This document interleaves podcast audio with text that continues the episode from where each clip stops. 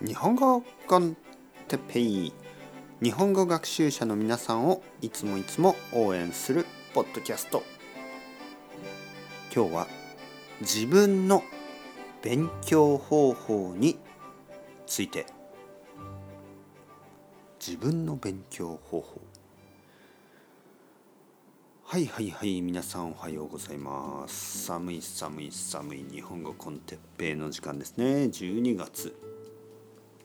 寒いです。まあ普通ですね。12月に寒いというのは日本では普通です。えー、オーストラリアでは多分暑いですね。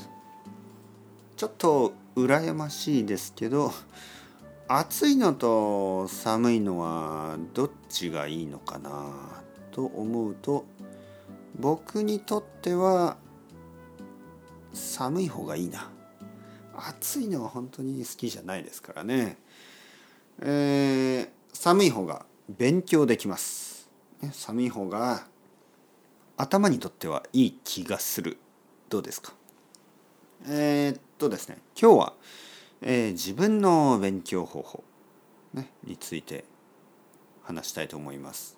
まあ自分のそれぞれのですね。えー、たまにまあよくですね。よく生徒さんからあの質問を受けます。先生一番いい勉強方法は何ですか？えー、まあそこで僕は質問を仕返します。ね、逆に質問します。だけどヤコブさんはどうやって勉強してますか？そうすると生徒さんは言います。まあ僕はたくさんポッドキャストを聞いたりえー、たくさん本を読んだりします。そこで僕は言います。それが多分一番いい勉強方法ですよ。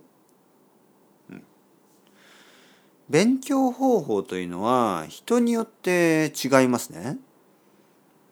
読むのが好きな人はたくさん読むし聞くのは聞くのが好きな人はたくさん聞くしえー、話すのが好きな人はたくさん話すし、えー、漢字が好きな人は漢字をたくさん勉強するでしょう。でその勉強方法も人によって違いますね。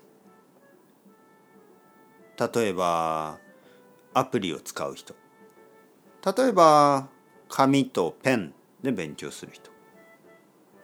みんないろいろな勉強方法があると思います。自分の勉強方法、えー、だから皆さんも自分の勉強方法を続けてください、ね、自分が一番好きな勉強方法が一番効果的な勉強方法だと思います、ね、みんな違いますよね。みんな違って大丈夫です。だから自分の勉強方法をこれからも続けてください。頑張りましょう。それではまた皆さんチャオチャオアスタレゴ。またねまたね。またね。